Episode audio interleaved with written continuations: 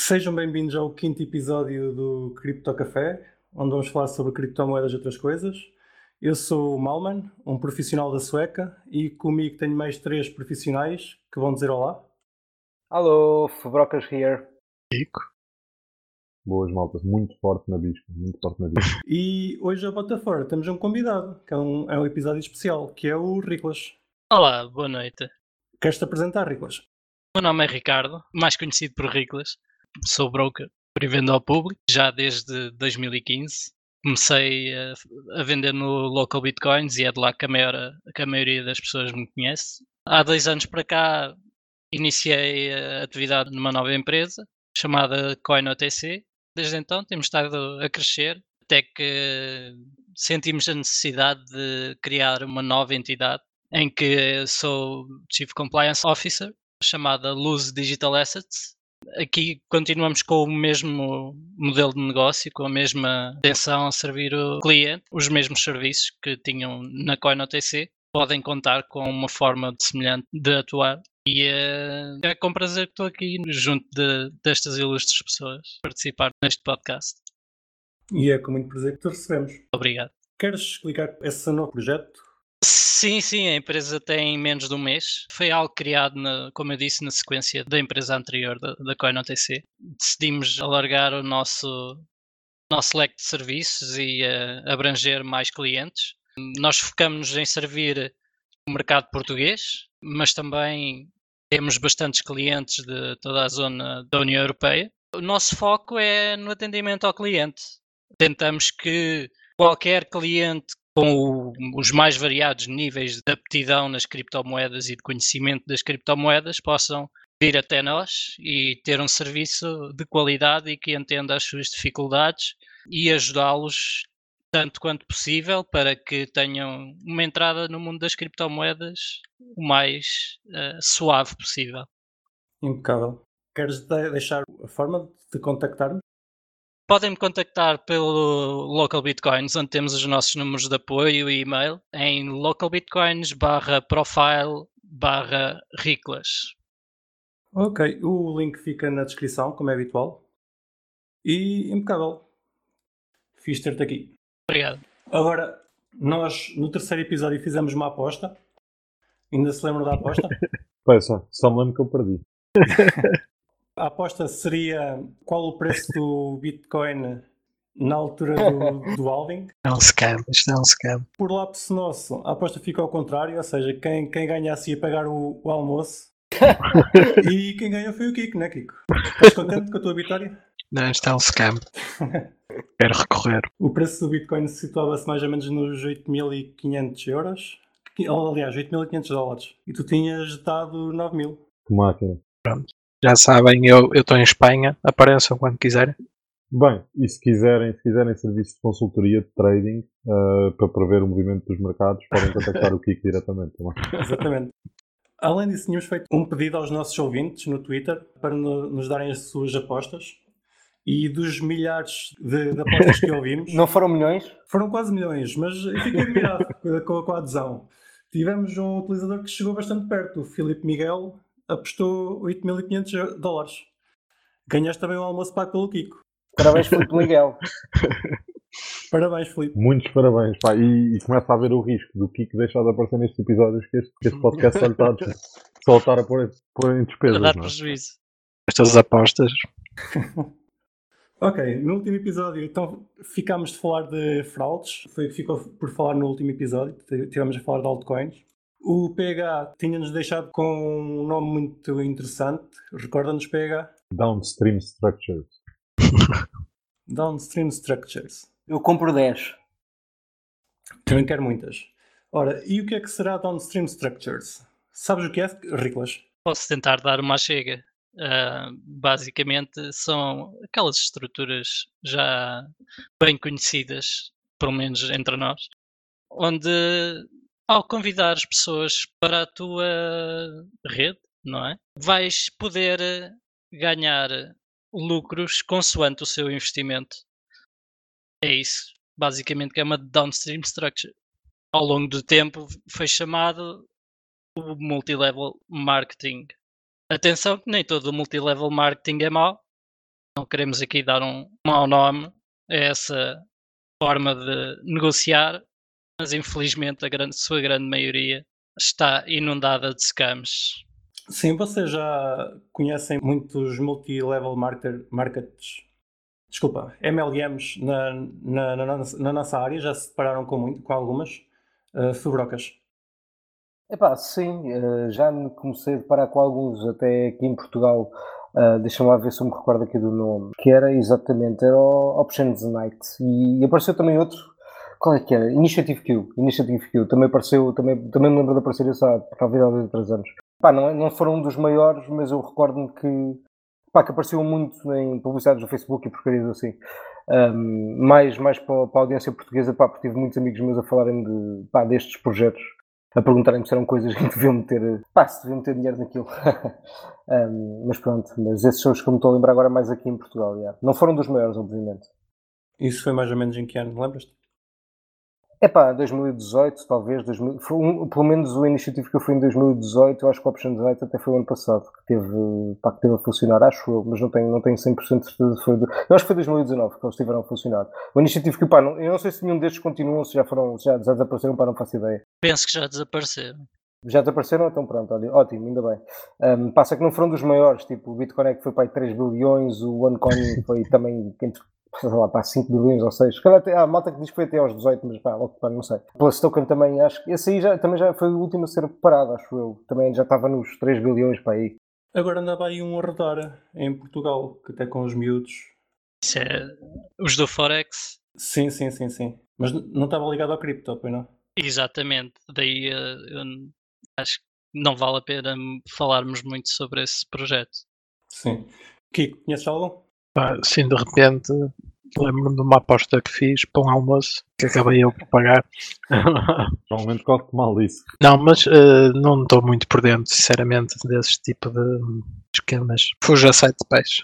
Eu, por acaso, em, em 2014, penso que foi em 2014, fui convidado pelo meu patrão na altura a ir a, um, a uma espécie de reunião onde alguém nos ia explicar como é que se podia minar Emanis. Já ouviram falar da Manis? É Manis, não. Não, mas ouvi falar muito desses esquemas em 2014. Pois em 2014 houve muitos. E na altura falava-se muito em minar e, e, eles pegaram por aí. Basicamente, fui, fui à tal reunião e o que o senhor nos explicou é que aquilo era uma moeda virtual, completamente revolucionária, e nós, para podermos minerar a moeda, tínhamos que fazer um investimento inicial e minerávamos de certa forma, que era, por exemplo, um investimento de 500 euros dava-te a possibilidade de minar 6 horas por dia. Para minares as 24 horas tinhas que, que investir 15 eh, mil euros, segundo me recordo ainda. O que para quem está minimamente dentro da área do cripto não faz qualquer sentido. Não, não faz sentido estar a pedir permissão para minerar. Dizes tu, dizes tu, eles estavam a ceder o espaço lá no, nos data centers, não é? Pagas a hora a utilização do data center, aquilo era um esquema de certeza muito legítimo. sim, sim. Ficavas com a aplicaçãozinha deles, que, que lá te dizia que estavas a minar ou não, e, e pronto. E pagavas para, para minar uns X horas por dia. Uma coisa interessante é que o senhor, na altura que me estava a fazer a apresentação, recebeu um telefonema em que por acaso tinha vendido exatamente naquele momento um desses pares de, de 15 mil euros. Por acaso. Só por, por acaso. acaso. E o que é que ganhavas? Ganhavas o quê? Ganhava Gemanis. Depois Gemanis vendias e já não sei como é que aquilo estava, estava listado. Aquilo era, era uma empresa, era uma empresa brasileira. Mas vocês acham que, que é mau ou, ou é bom haver scams no espaço? É mau. Qual, qualquer scam vai, vai denegrir um bocado o nome, o nome da comunidade, que não tem propriamente culpa do scam, na minha opinião, vá. Sim, mas também de, de, salientar que scams sempre existiram e uh, qualquer que seja o meio de pagamento, historicamente uh, as pessoas têm uma apetência para enganar o próximo. E para serem enganados. Pá, isso aí é uma, a história mais recente que eu me lembro foi de uma pessoa que me tentou, pá, que sabia que eu estava interessado no espaço e explicou-me que o que eu estava a fazer era tudo errado e havia um esquema qualquer esse foi o mais recente, depois houve uns antes, mas esse foi o último que eu me lembro. Este era o Eagle qualquer coisa. Eagle qualquer coisa. Era uma coisa altamente promissora. Início de 2018, acho eu. Será que era o Eagle Beat Trade? Eagle Beat Trade, exatamente. Isso é uma coisa séria. Exatamente. Eagle Beat Trade. Produto de qualidade. E então o que é que o Eagle Beat Trade uma pessoa fazia? Ao contrário de 2014, não é? Porque pá, a malta já tinha sido queimada a alugar espaço no data center para, para, para minar e-moneys. Isto aqui era um esquema em que estávamos a investir num algoritmo de trading. Num algoritmo de trading e aquilo garantia retornos, pá, sei lá, tipo 10% à semana. E a pessoa mostrou-me aquilo e eu tentei explicar-lhe o erro que essa pessoa estava a fazer e a pessoa não me ouviu, eh, como normalmente nesses casos acontece, porque já tinha ganho 10% na primeira semana. Obviamente essa pessoa acabou por depois não recuperar o seu capital e, o, e depois o, o Eagle Bit Trade acabou, acabou de uma forma. Houve um azar, houve um azar qualquer. A história oficial, depois contou-me, aquilo era tudo, é tudo sempre muito divertido. Aconteceu um problema qualquer com o programador que estragou o bot e fugiu, mas ia haver um novo que ia resolver esse problema. E essa pessoa ainda enterrou no fundo que eu já não me recordo do nome, mas era uma coisa de certeza de boa qualidade também. Essa basicamente é a história mais recente que me lembro e todos os contornos eram muito divertidos. E depois é sempre muito divertido tentar convencer, persuadir essas pessoas que estão a fazer um erro. Porque elas depois não acham. E isso, isso tenho também experiência no, no último bull market. Neste espaço consideramos muita coisa scam normalmente e se calhar exagera-se um bocado no, no scam. Se calhar, se calhar exagera-se é um bocado na coisa. usada. Sim.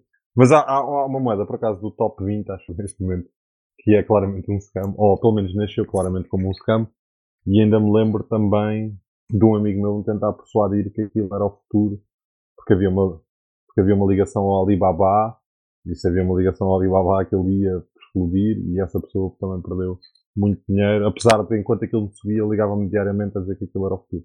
Não é fácil, é Tron. Ba- Basicamente o white paper era uma cópia do white paper de Ethereum, era um scam, um scam que subsiste. Era um scam que não era um esquema piramidal. Era simplesmente angariação de fundos. Sim. Pá, havia ali um gajo na China que precisava de mais dinheiro e a malta achou que ele precisava e merecia. É assim mesmo. Também já tiveste um token eh, que não era scam e com o mesmo propósito. Falámos em off na semana passada como é que se chamava. Então, ah, que não era scam. Ah, pois, não era scam. Era o useless token. Né? Eles disseram logo ao que vinha. Sim, esses, esses que quem quiser procurar, a gente vai deixar o link na, na descrição. Foi um, um ICO, uma, um uma angariação de fundos por uma pessoa que disse que estava simplesmente a angariar fundos para, para comprar uma televisão. Pelo menos esse foi honesto. E segundo eu vi na altura, acho que ele ainda chegou a juntar uns 100 mil dólares. Sim, pá, aí. Bela televisão. Comprou muitas televisões. Falaste agora em, em moedas que estão no, no Market Cap Top 20.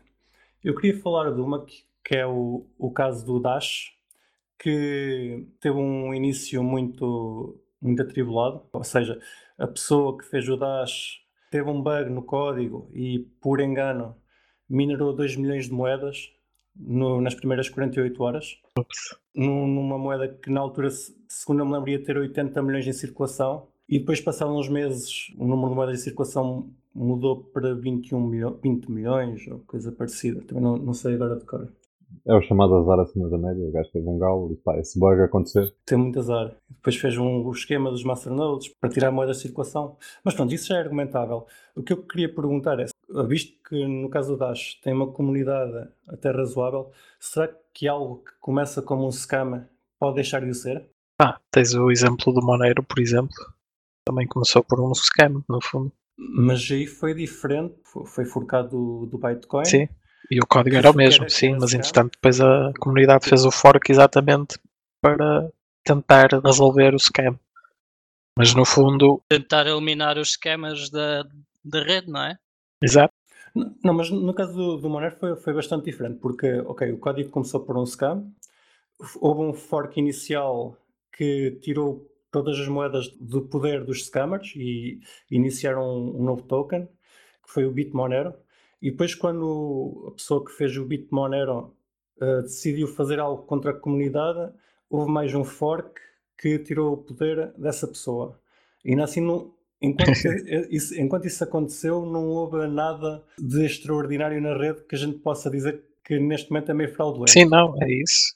Os forks resolveram no fundo. A a questão do, do Dash é diferente, porque foram minadas 2 milhões de moedas por engano e depois simplesmente foram-se mantendo. E neste momento existe uma comunidade a suportar a moeda ainda, ainda relativamente grande. A minha questão é se, se algo desse género que começou como não, não digo evidente, porque as pessoas que acreditam na, no projeto vão, vão dizer que aquilo foi tudo ao acaso e, e que depois continuou, mas se algo começou dessa forma, que pode ser argumentado que foi um, um scam inicial, se pode tornar em algo legítimo. Que é que achas, PH? Eu acho que é um pouco irrelevante. Hum, quer dizer, para as pessoas que utilizam, se aquilo começou como um scam ou não.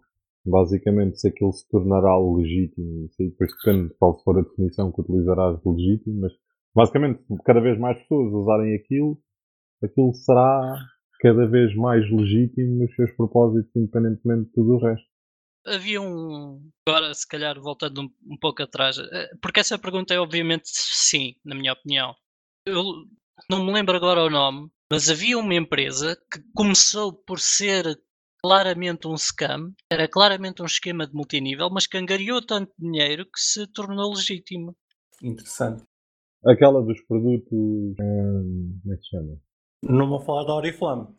Também não iria dizer que. Não, será que é Herbalife? Não. Herbalife. Herbalife. Herbalife é isso. Será que eles tiveram esse. Eu já não me recordo como é que se foi com eles que eu, que eu li esse tipo de histórico. Porque eles são legítimos agora. Eu também já ouvi. Há um documentário sobre isso. Houve um gajo que rebentou para aí 4 bilhões a shortar porque estava convencido que aquilo era um esquema piramidal. Sim, o documentário chama-se Betting on Zero. Podem ver que é muito interessante. E aquilo acabou por nunca rebentar. E os gajos já tiveram uma série de processos em tribunal nos Estados Unidos, acho eu. Pá, e acho que se acabou sempre por provar que eles não eram um scam. Certo. No fundo é um esquema em pirâmide que adquiriu liquidez suficiente para, para se tornar legítima. Yeah. A forma de funcionamento continua a ser eh, multi, multinível. Como aos bancos? Pronto, lá está, era o que eu estava a dizer no início. Nem tudo que é multinível necessariamente é um scam. Tu podes, tu podes ter uma coisa multinível desde que. Desde que exista um produto e que. E, de, e desde que exista capital. O, o problema do multinível é quando tens aqueles rácios que depende. Pá, que a liquidez do projeto depende tipo, de estar a angariar, estás a angariar pessoas tipo, ilimitado. Tipo, pá, chegas a um ponto que não há mais pessoas para angariar aquilo que tentas. Pode não ser o caso ali, pá, basicamente, pá, sei lá, recebes, sei lá, se calhar, eu não sei muito bem como é que aquilo funciona, mas se calhar recebes, tipo, tens a tua equipa de comerciais, chamamos assim, e tu recebes uma comissão sobre a tua equipa de comerciais e o teu chefe recebe uma comissão sobre, sobre a faturação. É um modelo de negócio possível. Certo, exatamente. Mas e também o que esse documentário mostra é que a empresa em si pode até resultar e uh, ter uh, uma forma de atuar e se mostrar ao público que seja considerada benéfica, que não seja considerado esquema, mas há sempre uma, uma bottom line, uma, há sempre uma quantidade de, de utilizadores, de, de, vendedores que sofreram na pele e que uh, perderam os seus ganhos no seu investimento para com a empresa. O que pode também ser argumentado que é a falta de trabalho ou a falta de empenho desses, desses clientes, desses franchisados, em não conseguirem vender os seus produtos. Em todo o caso, para os senhores da, Herbalife, nós estamos só. Nós dissemos que vocês não eram scam, vejam lá. Exato. Nós, nós dissemos que não eram um scam. Exatamente. A Herbalife é uma empresa completamente legítima, cotada na Bolsa de Nova York. E atenção, se a malta da, da Eagle Beat Trade me tiver a ouvir lá no Dubai, pá, atenção, isto é eu pretendo elogiar o vosso projeto. Isto é uma coisa muito séria de grande qualidade. É tudo alegadamente. Ah, mas uh, aí já é um caso um bocado à parte, não é? Porque a empresa em si já não existe. Porque realmente teve os problemas que tu bem referiste.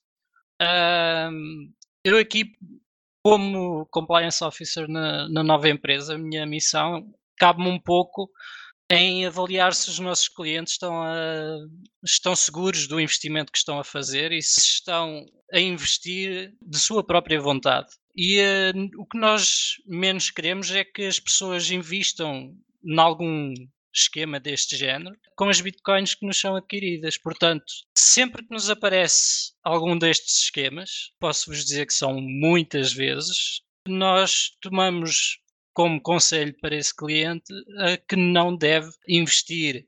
Agora, muitas das pessoas não levam esse conselho em, em conta e uh, investem na mesma por sua conta em risco. Isso aí não há, não há nada a fazer. A ser, Ele não sabe o que é que está a falar, eu vou ficar. Não, e estás a, ser, estás a ser invejoso. A verdade é essa, as pessoas olham para a tua conversa e tu estás a ser invejoso.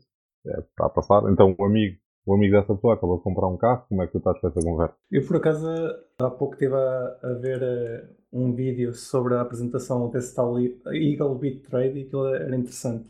Era, é o esquema, o esquema pirâmide, que existe sempre alguém que tem um carro muito bom e que toda a gente pode vir a ter um carro daqueles. Normalmente é a melhor maneira para identificar. Os scams, não é? Se tem esse tipo de, de marketing, chamamos assim. Tipo um gajo num carro, tipo lucros espetaculares, imediatos, lucros rápidos, etc. Normalmente é, é a abordagem que os gajos têm. Mas eu, mas eu mesmo quando é com Bitcoin, isso pá, a maior parte das vezes, quando, a primeira vez que, que a malta chega para perguntar, ou seja, que não é pessoal muito próximo que chega para perguntar, pá, devia investir nisto, naquilo, pá, inclusive é Bitcoin, eu tento dizer sempre que não, ou seja, pá, pá valer e depois talvez pense nisso, porque pá, é um investimento de alto risco, mesmo o Bitcoin é um, acaba por ser um investimento de, alto risco, porque a maior parte das pessoas não querem ter Bitcoin durante 5 ou 6 anos. Por isso, yeah, acho que é um bocadinho o mesmo approach, digo eu. Sim, sem dúvida. Eu tive um, um amigo que comprou Bitcoin na altura, estava, imagina, a 400 euros e aquilo caiu, foi na altura que caiu até aos 150 ou coisa do género e mal, mal voltou aos 300 ele vendeu à pressa porque estava com medo que aquilo fosse aos zero e com, talvez com alguma legitimidade, não, não conhecia o projeto de lado nenhum, simplesmente investiu porque ouviu-me falar. É sempre preciso ter algum cuidado quando se, se fala disto a pessoas não sabem no que é que se vão meter. Já falámos aqui então de algumas coisas. Eu queria, queria puxar um projeto português. Existe, existe alguns que são, são, são mesmo scams, mas este aqui ainda me deixa um pouco na dúvida. Apesar de não ter tido sucesso, mas não, não sei até que ponto é que tenha sido um scam ou não. Ah, vocês já ouviram falar do criptoscudo? Claro. Os nossos ouvintes possivelmente também já ouviram falar do criptoscudo, que isto na altura deu, deu algumas notícias. Vocês acham que o criptoscudo foi, ou ainda continua a ser, porque ele ainda existe, uma fraude? O que é que achas, Kiko? Acho que tentou ser legítimo, mas acabou por ser uma espécie de um scam. Se calhar mais por força do insucesso que teve. Vocês têm opinião em relação ao criptoscudo? Sinceramente, não acompanhei ah, o desenvolvimento do projeto. Sei o que é, lembro-me perfeitamente da, da sua existência, da sua criação, mas ah, não segui o seu desenvolvimento. Para mim, nunca fez sentido, mas também nunca o vi como um esquema, sinceramente. Sim, eles tinham umas ideias até, eu vou dizer interessantes, porque eu acho que eles, no fundo, até queriam fazer uma coisa boa. Eles dizem, se vocês forem hoje, hoje ainda ao site deles, eles dizem que querem pagar a, a dívida portuguesa. A questão é que não têm muita noção no que é que estavam a meter, ou, ou não, tinham, não tinham muita noção da tecnologia. Por algumas razões posso dizer isso, até por uma questão, eu lembro-me que na, na altura que, que estavam a ter problemas com, com as, pool- as multipools, que lhes subiam tanta dificuldade que eles era impossível às vezes terem blocos. Então eles, eles arranjaram uma, uma, um estratagema para, para privatizar o mining, ou seja, só podias ser mineradora se eles te deixassem, eles tinham que te dar o software e se fizesses se, se causasses algum, alguma coisa que eles considerassem problema, eles tiravam-te o, o acesso à mineração. Ou seja, eles tecnologicamente não tinham muito conhecimento do que é que era isto dos blockchains e do cripto. E mesmo economicamente, eles dizem que, que o objetivo deles é, é que, o- que a moeda chegue aos mil euros para poderem pagar a dívida. Eles economicamente também não, não tinham muito, mu- muito conhecimento. Simplesmente era uma, uma coisa que eles acreditavam muito, mas que não se tornou nem de perto realidade. Então, basicamente, tornou-se um useless token. É o, é o Sim. destino da maioria dos projetos que cujo plano de negócios, digamos, chamemos-lhe assim, não, não dá fruto, não é? Sim. Sim. Pois é engraçado que eles ficam aí, não é? Um projeto também. Tipo, como é que tu consegues convencer? E, sei lá, todo, todos esses tokens e não sei o que acabam por ser, estar dependentes de criarem, criarem redes suficiente- suficientemente grandes. Ahm, como é que tu consegues con- convencer um finlandês, por exemplo, que a moeda porreira que eles têm de usar é uma para pagar a dívida, a dívida portuguesa e não a finlandesa ou italiana ou outra coisa qualquer? Pois, ma- mas nos casos deles, eles nem, nem, nem estavam muito, muito crentes no mercado exterior. Eles queriam mesmo é que os portugueses usassem. Ou seja, estavam a usar o cripto por uma coisa regional. Até lembro-me de, de ver discussões em que eles falavam que, hum, ok, ou, ou usas o cripto escudo e és português, ou então usas o Bitcoin e és americano. Coisa do género. Isso parece-me bastante nacionalista. Sim, sim. Sem muito sentido. Sim, depois, pá, então depois, de fato, hum, tu tens o cripto escudo, não é? E vamos admitir que há o cripto, o cripto pesetas. Sei lá, e tens um mercado em que tens acesso aos dois, a primeira coisa que vais fazer é trocar o cripto escudo por cripto pesetas. Tendo em conta que não és obrigado pelo Estado a usá-lo, não é? Portanto, o cripto estaria sempre condenado a falhar. Não é nacionalista da tua parte. Ou seja, então acho que ficamos no não scam, né? Por unanimidade. Também acho que sim. Sim. Yeah. PH, querias falar de um, de um scam? Falaste-nos há pouco. Ah, estávamos a falar um bocado em off sobre isso, que era um projeto que surgiu no Brasil, que era, não tinha um token associado, basicamente, teoricamente era um fundo de investimento, chamava-se Atlas Plant. Chegaram a ter um stand gigante na Web Summit de 2018. Gigante, vá, hum, relativamente grande. Ahm, na, na Web Summit de 2018, estavam aí, estavam a apresentar o projeto. No Brasil tiveram imensa gente que investiu naquilo e basicamente aquilo depois veio-se a descobrir. E atenção, aquilo parecia bastante legítimo na altura e nem sequer tinha, nem sequer tinha aqueles finais mais claros do que é um, um desses esquemas. Mas depois Qual acabou- era o produto deles? o produto deles, quer dizer, aquilo era, um, era, era como se estivesse a investir num, num fundo de investimento. Basicamente eles estavam a fazer eles estavam a fazer trading e geravam e geravam lucros, teoricamente. E atenção, teoricamente eles até faziam bastante trading. Eles depois apresentavam só Na prática, na prática. Não, Eles sim, na faziam prática, trading. na, na prática, sim, eles mostravam os números, né, trabalhavam com uma série de exchanges e tra- tradeavam milhões, só que, sei lá, os milhões eram menos milhões. Os milhões que entravam não eram os milhões que lá paravam e depois aquilo a certa altura ficou insolvente, basicamente. Descobriu que andava, a- havia quem metesse muito dinheiro ao bolso. O trading não correu muito bem.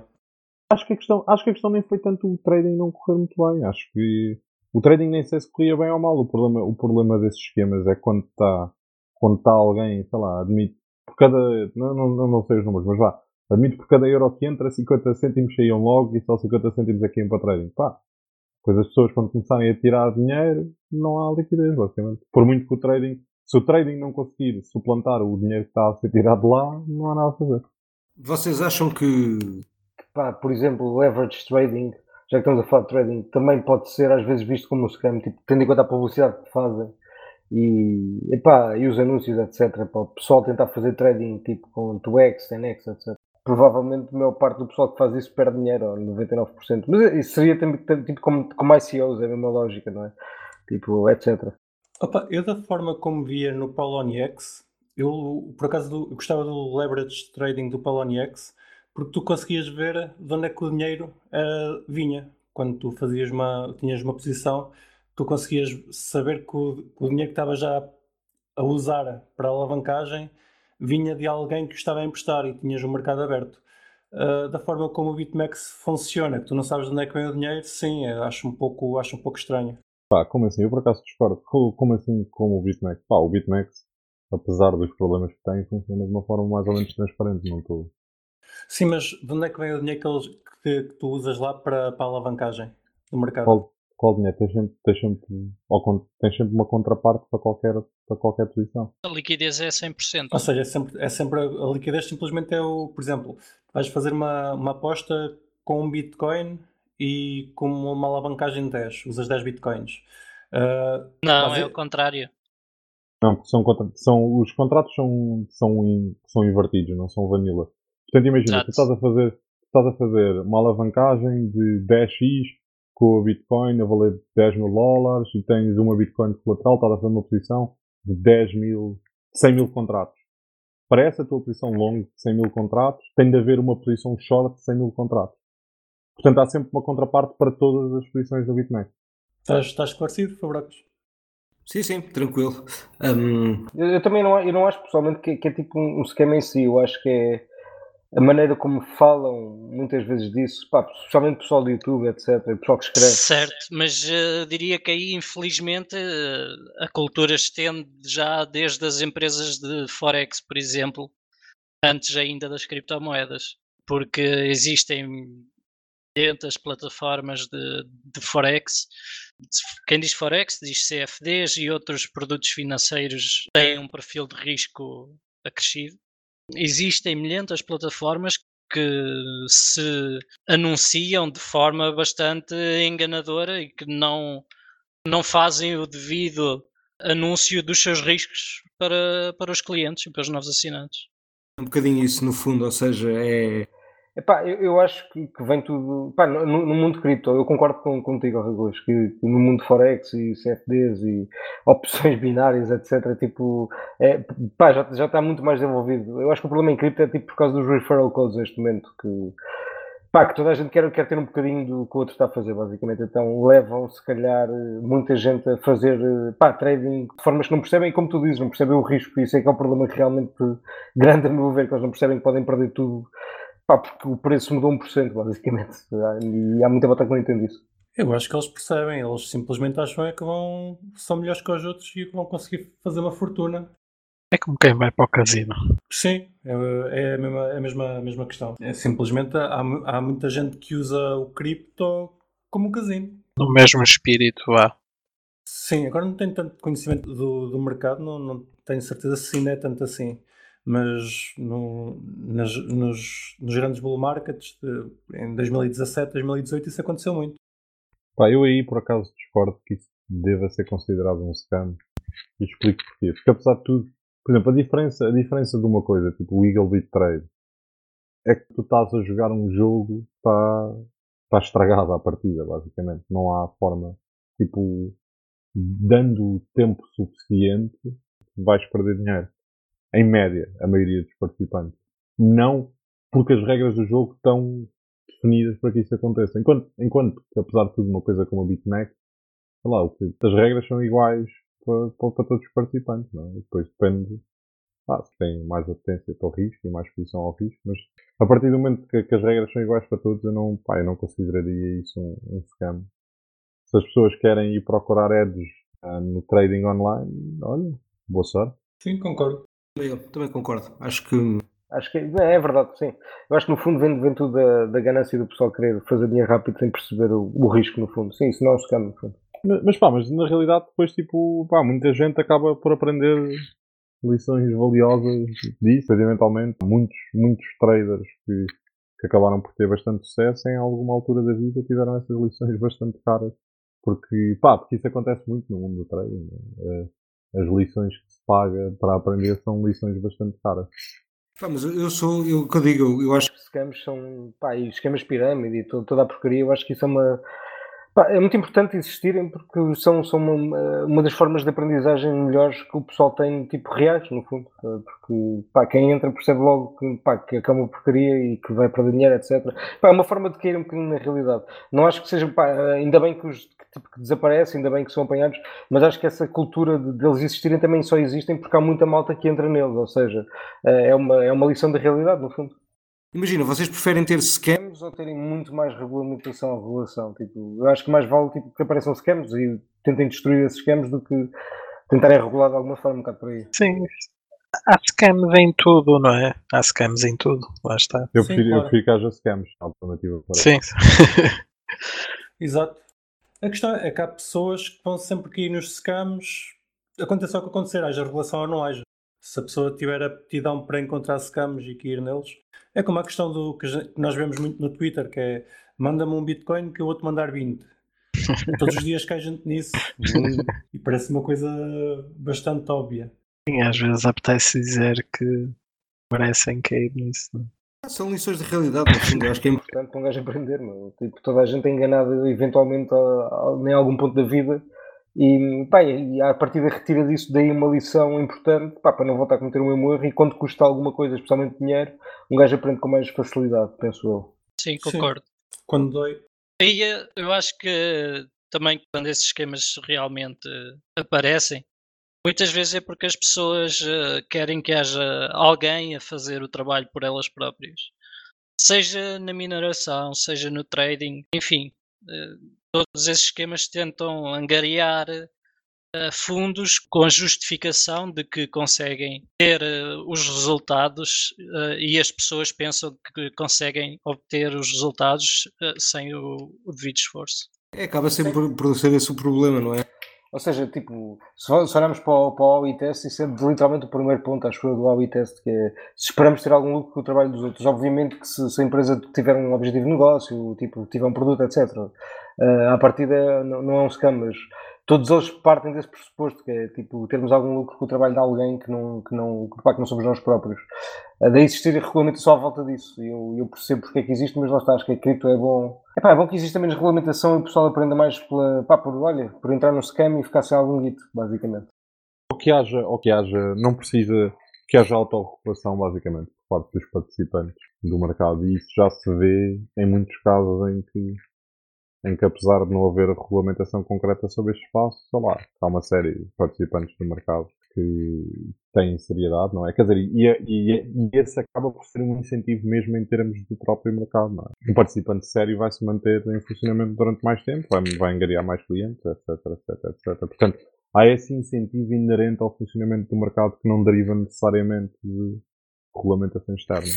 Sim, tanto que normalmente os, os castigos, quando alguma dessas empresas falha, digamos assim, eles chegam tarde, em más horas. E são baratos? São baratos se uh, os intervenientes continuarem a existir, não é? Continuarem contactáveis, quero dizer.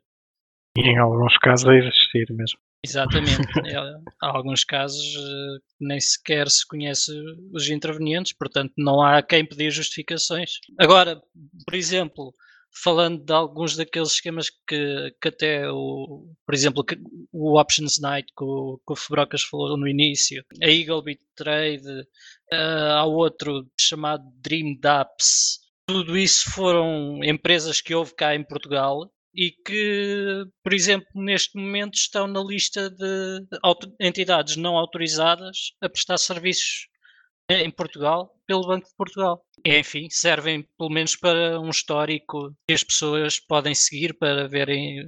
E achas que isso é dissuador? É dissuasor, é dissuasor eh, para as pessoas que realmente passaram por eles e que, enfim, sabem que, que aquelas empresas não estiveram realmente de boa fé no mercado.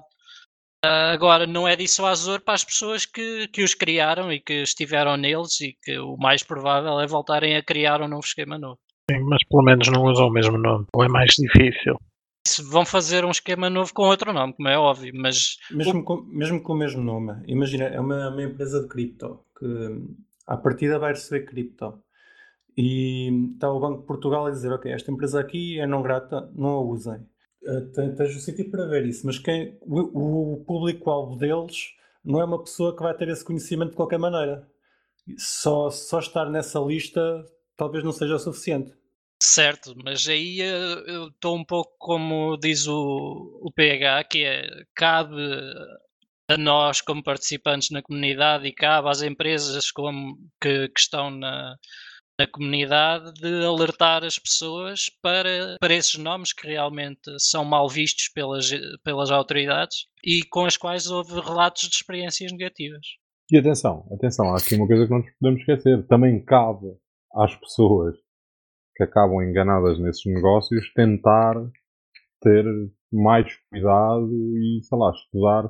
Eu às vezes, às vezes quando falam numa coisa não sei o que é que é, vou procurar para tentar perceber. Eu percebo que em alguns dos casos isso seja mais difícil e que haja e que haja pessoas, até pela sua faixa etária, que sejam mais fáceis de enganar. Mas, por exemplo, aquele caso do Eagle Beat Trade que eu, que eu vos contava há pouco, era um tipo de 30 e poucos anos, quer dizer, devia ter feito alguma pesquisa, que não fez qualquer tipo de pesquisa, que com pessoas a avisá-lo optou por continuar.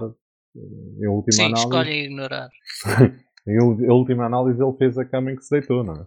Curiosidade, isso foi, foi em que ano? Ou início, início de 2018, acho eu, ou final de 2017, não me lembro, mas acho que era início de 2018. Nessa altura era muito difícil nós conseguirmos convencer alguém de que estava a meter eh, o dinheiro no sítio errado. E não só isso, Eu diria que na altura era muito difícil para qualquer pessoa que estava uh, a, a, entrar nesse negócio encontrar alguém na área que lhe pudesse explicar se o negócio realmente fazia sentido ou não. Sim, eu também tenho conhecimento de amigos meus que entraram em ICOs simplesmente porque alguém tinha feito 10 vezes ou 20 vezes num ICO diferente, então eles iam entrar naquilo porque era, era o fim do mundo. Sim, mas, mas aí eu tive o problema ao contrário, que foi tentar avisar muitos que isso dificilmente se voltava a repetir e aí não conseguia, né? Um bocado como o PH estava a dizer, não consegues explicar que isso é lixo, estás a meter dinheiro em lixo. E as pessoas convencidas que vão fazer 10, 100, 20, whatever, é complicado. Mas naquela altura em específico, em 2017, 2018, era, era mesmo difícil tu dizes a uma pessoa não faças isso que vais perder dinheiro. É isso. Quando, quando ela já tinha feito isso na semana passada e tinha ganho dinheiro. Aí, aí, aí, aí, o conselho que eu dei foi sempre o mesmo. Se já fizeste, ainda bem, porque já não vais fazer isso, eventualmente não vais fazer mais, portanto aproveita. E normalmente as pessoas nunca seguiram o meu conselho. Pois é isso. Bem, mas em coisas. Pá, aí não foi, tipo, aí já não são esquemas pirâmides, mas ICOs tipo Dentacoin e tentar explicar que aquilo não fazia sentido nenhum. Já falámos duas vezes do Dentacoin, que ele teve sucesso. É um projeto, um projeto que engariou, teve muito público no mercado nacional. Sim, na, nessa, nessa altura houve, houve muito público em, em muitos projetos desse género. Eu diria que ainda não falámos no Elephant in the Room, que é a BitConnect. Deixámos o melhor para o fim. o que é que vocês têm a dizer do BitConnect? O que quer, quer dizer o BitConnect em condições? Diz lá, Kiko. Hey, hey, hey. BitConnect!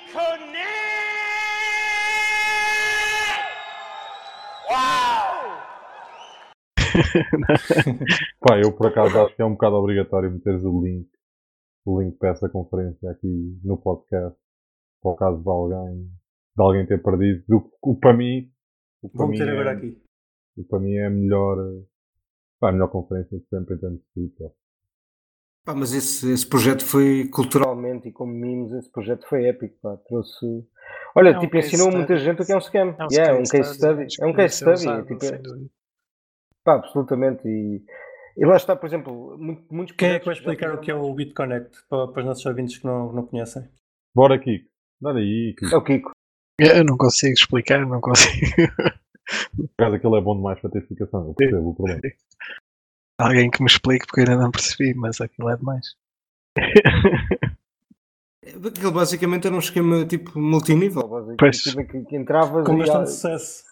Sim, com bastante sucesso, porque eles tinham, eles literalmente eles desenvolveram um software, tipo com uma carteira, tipo, etc. Fizeram algum trabalho por trás para ter, para ter uma coisa que era uma base de dados, obviamente. E a blockchain deles era uma base de dados. Era sorte. descentralizada? Não, não, nada, não, claro que não. Era central- super centralizado. Aquele não é um token, não corre em Ethereum. O BitConnect? Não, não, aquele não corria em lado nenhum. Aquele é um token de uma coisa deles. Ah, não é? ok. Ok, é um token MySQL. Não, não, até- calma. Aquilo era um token mesmo. Tinha uma blockchain por trás. Ah, ok, era descentralizado. Era minimamente descentralizado. O token em si, sim, eh, mas depois a base de dados em que estavam os registros dos investidores, eh, etc. Isso aí não, penso que era aí que o, que o Fedroca estava. Ok. Exato.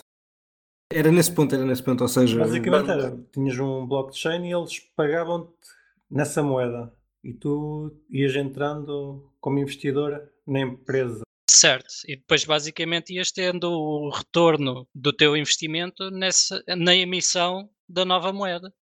Uhum. Como, com- como começou a, a valorizar essa moeda, porque também era necessária para novamente entrar no- novos seja, pacotes. tin- Tinhas que comprar a moeda para conseguir entrar como investidor. Exatamente. E depois eras pago nessa moeda. Portanto, enquanto houvesse mais investidores a entrar do que a sair, a moeda valorizava. Depois havia a promessa de que a empresa fazia trading ah, com as bitcoins que recebia na- nas transações de moeda. Lembro quantos por cento é que eles ah, ofereciam ao dia, Ah, mas era 1 ou 2% para aí ao dia. Na realidade, as bitcoins estavam a ser guardadas e não eram não eram utilizadas em nenhum trading. conseguiram crescer a comunidade de forma substancial e ter influencers, youtubers, instagramas. Sim, na altura aquilo era loucura, até falavam, falavam nisso no, no. CS, estava a jogar CS e estava estavas a jogar com investidores. e de um dia para o outro fez puff. E para o outro o site desapareceu. Aí o site desapareceu mesmo. Óbvio, o site não desapareceu de um dia para o outro. O sistema deixou de funcionar e de pagar os retornos aos clássico. novos investidores. Eles, tinham- eles tinham acesso à base, ao blockchain deles, ou seja, tinham uma chave, uma chave mestra para, para poderem alterar o, o- para adicionar mais moedas. Sim, aquilo, a blockchain deles tinha uma emissão controlada. Ou seja, era uma base de dados distribuída com ponto central de, de impressão. Sim, mas devia ter Certo. uma espécie de sistema fracionário, não? Cada X que entrasse, eles emitiam um X. Sim, sim, sim, sim, sim. Era isso. O problema é que os endereços eram visíveis, os endereços da Bitcoin. Onde eles estavam a receber os. Bitcoins. Quando começaram a ver as bitcoins a sair, alguma coisa estava mal. Houve al- algum processo de tribunal resultante disso? Ui, houve vários, muitos. E houve algum desfecho ou ainda está a correr? Acho que ainda estão a correr uma série deles. Estão a decorrer, sim. Sim, ainda há vários, ainda há vários, mas eh, não faço a mínima ideia qual é que seja o desfecho disso. Na melhor das hipóteses, o que é que os investidores que foram desfraudados podem esperar de um desfecho? Um- uma coisa desse género? Mas vai ser difícil neste caso. Até porque na altura não havia alguma regulamentação que já existe agora para este tipo de coisas, não é? Pá, mas eu acho que é um bocado irrelevante haver argumentação ou não. Isto aqui, se eu for defraudar em Marte, mesmo que não haja regulamentação em Marte, e sendo nós os dois cidadãos portugueses, quando voltarmos a Portugal, eu posso te processar, não é? Quer dizer, basicamente Sim, isto é sim, mas- fraude pura e simples, não é? É, mesmo, é que não, assim. mesmo, mesmo que não haja regulamentação específica, houve uma série de comportamentos fraudulentos por parte de- das pessoas que geriam aquela entidade, em que provavelmente é relativamente fácil de provar que elas, para além estarem a cometer os atos fraudulentos, tinham perfeita consciência que estavam a cometer atos fraudulentos. Acho que não é muito difícil de que se- sejam condenados. Agora, o problema é se estarão em jurisdições. Sim, mas houve alguma violação de contrato ou. Há o contrato que estabeleceram. Não sei, mas quer dizer, não, mesmo não. nos contratos, mesmo, mesmo nos contratos que estabeleces, tu não podes estabelecer, por exemplo, imagina que tu decides ser meu escravo para o resto da vida. e nós assinamos um contrato. Esse contrato não é válido. Sim, mesmo sim, sim, mesmo sim. que nós, por comum acordo, n- n- tu não foste contra a tua vontade, nós chegámos a acordo, tu disseste que querias ser, não sei o quê, mas não, mas não podes, basicamente. Sim, há partes sim, em que a lei se sobrepõe, há partes em que a lei se sobrepõe aos contratos que as pessoas podem fazer entre elas. E já agora, curiosidade, os bitcoins que eles movimentaram foram agarrados pelas entidades reguladoras ou simplesmente desapareceram? Essa parte já não sei.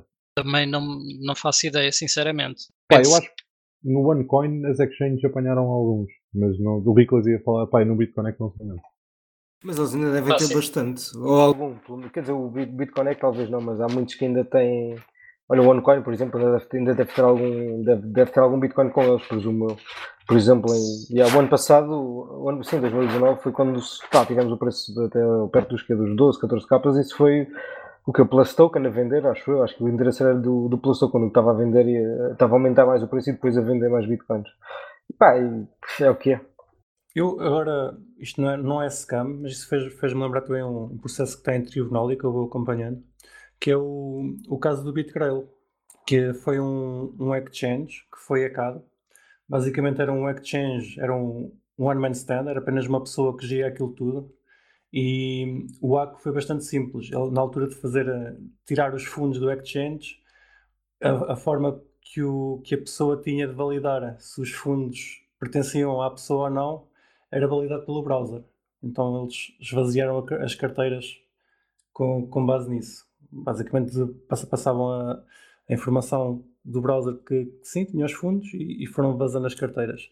E esse é um processo que está em tribunal. Agarraram as, as moedas todas que o, que o exchange ainda tinha na posse deles e está por resolver. E o, quem, quem, tinha alguma moeda na altura no exchange ainda tem alguma. Está a faltar o nome. Esperança. Uma sim. esperança? Alguma esperança, exatamente, alguma esperança de vir a ter a haver algum dinheiro.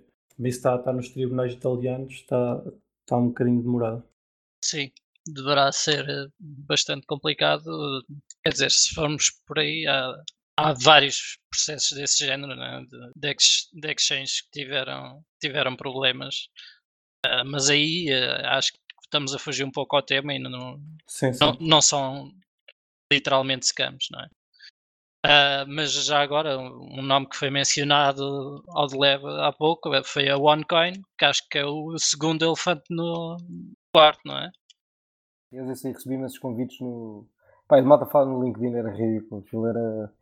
Pá, aquilo era absurdo. A quantidade de pessoal que eles conseguiram envolver naquilo é tipo, é assustador mesmo.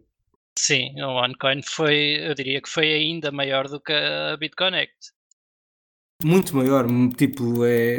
Muito Talvez maior. 4 a 5 vezes maior, sim, sim. A única diferença é que a OneCoin nem sequer chegou a ter nenhum token. A única coisa que a OneCoin tinha era uma promessa. Era vir a ser um sistema de pagamentos tipo PayPal com uma base em blockchain. Era o selling point da, da OneCoin. Depois tinham pacotes de investimento em que as pessoas poderiam, podiam ad- aderir eh, e podiam comprar pacotes de OneCoin que essas sim eram guardadas numa base de dados SQL. Não havia sequer um token. Revolucionário. E eles foram, foram fechados, apanhados? Por que razão? Qual é que foi a, a justificativa? Simples, não é? Quer dizer, eles foram apanhados porque não havia qualquer produto que tinha sido entregue, não havia qualquer resultado daquilo que estavam a prometer às pessoas. Eles estavam a prometer fazer um token de OneCoin, certo? Pelo que eu percebi. Sim, eventualmente eh, iria haver a moeda Mas OneCoin eles, eles numa prometiam, prometiam que essa moeda ia ter um valor? Isso costuma acontecer muito. A moeda tinha um valor. A moeda já tinha um valor mesmo sem, sem ver um token. Porque havia um dashboard interno em que era dito aos detentores do OneCoin, aos membros da rede, que tinham um saldo no valor de X referente às OneCoins que tinham adquirido até então.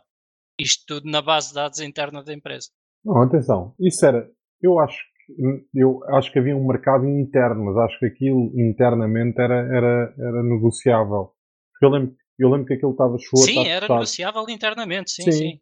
No Sim. CoinMarketCap dá para ver a implosão do market cap daquilo. Aquilo chegou a estar. Quer dizer, não sei se hoje em dia dá, mas aquilo chegou a Não, ter. não, aquilo não está no CoinMarketCap. Mas Ou se teve. está, Mas teve. se está é ridículo. Mas chegou a estar. Nunca vi no, no CoinMarketCap. Pá, eu Sinceramente tenho nunca vi. que esteve lá. Mas eh, o que tu estás a dizer é verdade, é verdade. Havia um marketplace interno. Basicamente era essa a promessa que era, deixaria de ser interno, deixaria de ser apenas para as pessoas que estavam naquela, enfim, naquela plataforma. Qualquer pessoa poderia comprar ou vender aquilo que quisesse com o OneCoins. Não, agora que me estou a lembrar melhor, acho que estou a fazer confusão. O BitConnect é que estava. Sim, o BitConnect estava, sim. Sim.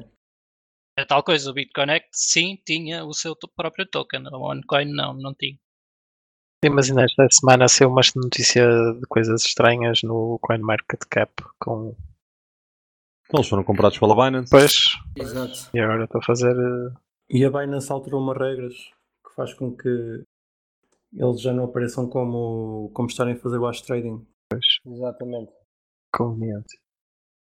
Não, eles iam comprar, investir num balúrdio e ia lá estar a fazer má publicidade. E aliás, agora se virem, eles, pá, obviamente eles estão, estão pá, compraram aquilo, estão a utilizar.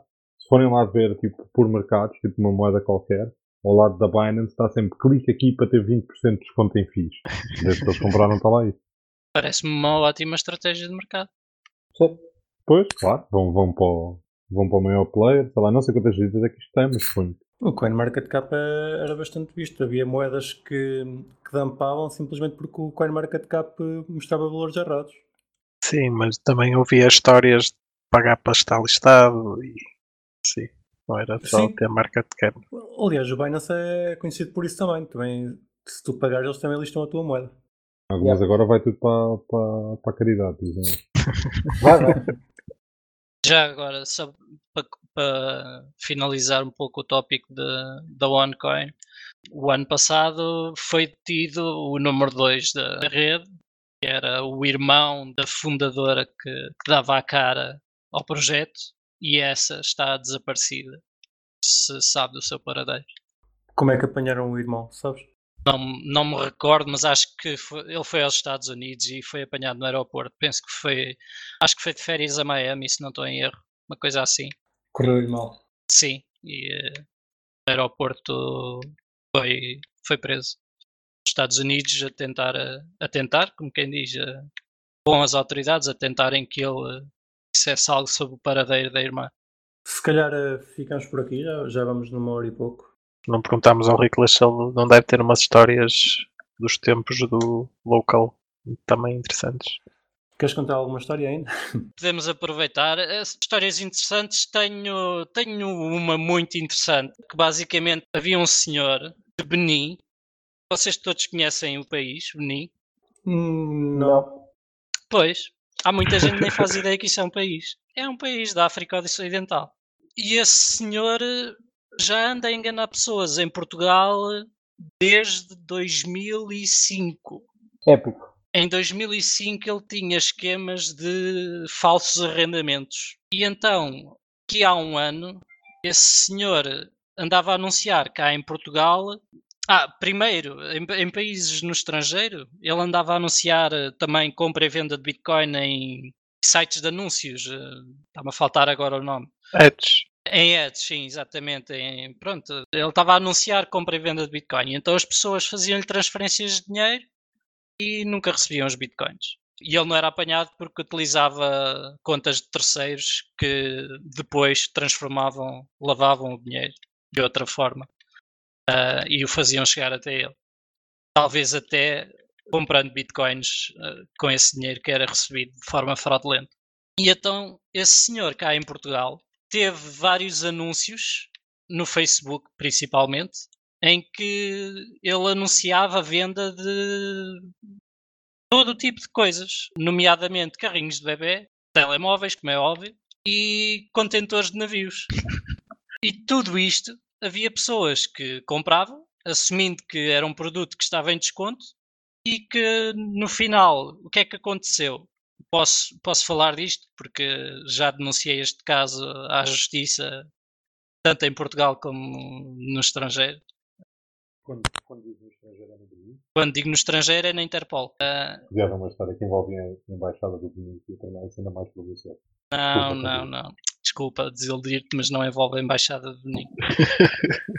Ahm, e então, basicamente, o que este senhor chegou a fazer foi ir aos seus clientes, numa altura em que nós não verificávamos qual era o objetivo da compra das moedas pelas pessoas, pedir aos seus clientes para fazerem transferências para a nossa conta ONOTC, que depois nós vendíamos, como pensando que estávamos a vender bitcoins a alguém, mas não. Alguém estava a transferir para nós a pensar que estava a comprar um carrinho de bebê, um telemóvel, ou um contentor. Ah, e na realidade, infelizmente, os bitcoins iam para, para esse senhor. E depois ficavas tu com as culpas. A empresa ficava mal vista como, como tendo enganado essas pessoas e, eh, enfim, felizmente algumas pessoas entenderam, conseguimos explicar a situação eh, e outras eh, as devidas respostas foram dadas da forma que teve que ser feito. Mas enfim, foi a história mais caricata que nós, que nós tivemos. Existem sempre, sempre não, mas existem muitas pessoas, ou melhor dizendo, o esquema mais usual é da, daquela pessoa, e que posso dizer que eu próprio já fui vítima disso. A pessoa que, que investe em algo, que compra algo ah, e que depois lhe dizem: olha, infelizmente não foi possível entregar, o preço da mercadoria já não é o mesmo, ah, precisamos que nos envie mais X. E existem imensos esquemas do género em que os, os burlões pedem às vítimas para lhes enviarem Bitcoin, dizem depois que para, para receberem essa quantia em euros têm que enviar mais um X em Bitcoin porque desculpa X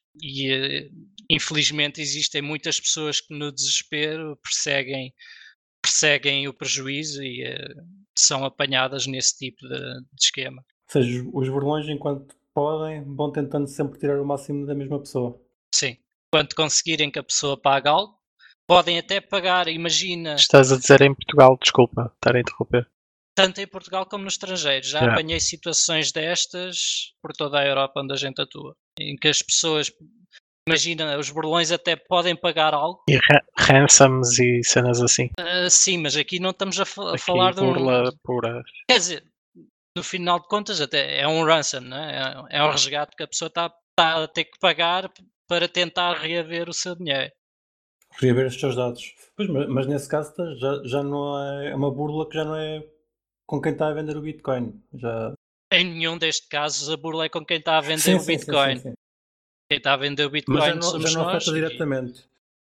Já Certo. estás, a- já estás a vender para alguém que vai usar aquilo. Certo, a única coisa que, que pode acontecer aí é que sejamos chamados a prestar esclarecimentos eh, sobre a transação em apreço eh, e a dizer que realmente não fomos nós eh, que pedimos qualquer, tivemos qualquer intervenção nesse, nesse resgate que, que está a ocorrer ou nesse pedido de pagamento que está a ocorrer, não é?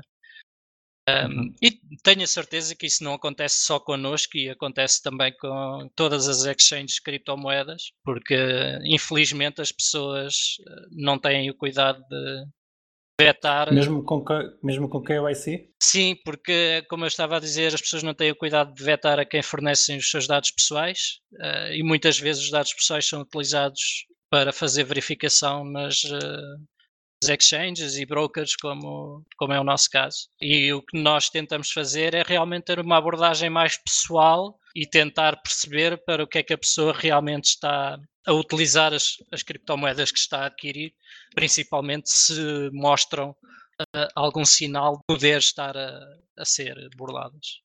Vejam pessoas, não sejam enganadas, usem o, o serviço do Riclas. Sim, são, serão todos bem-vindos eh, à CoinOTC ou à Luz Digital Assets, se quiserem comprar as vossas criptomoedas. Obrigado por ter estado neste episódio connosco. Queres deixar os teus contactos? Portanto, podem nos contactar eh, através do Local Bitcoins eh, na- no, no nosso perfil eh, Local Bitcoins barra accounts barra profile barra riclas. Está na descrição. Sim. Eh, isto e tem lá os nossos contactos, números de suporte, e-mail. Eh, podem nos contactar em suporte.coinotc.pt também. Continuaremos a responder eh, a todos os pedidos que nos cheguem. Mais uma vez, obrigado por teres cá estado. Obrigado. Há de cá a voltar noutra altura, certamente. Sei que sim. Nós ficamos por aqui. Foi mais um episódio. Podem nos contactar para geral.criptocafé.pt. Tem também o nosso Twitter e o nosso Telegram. Sigam-nos nas plataformas SoundCloud, Spotify e nos podcatchers. E até para a semana. Um abraço. Até para a semana. Boa semana, pessoal.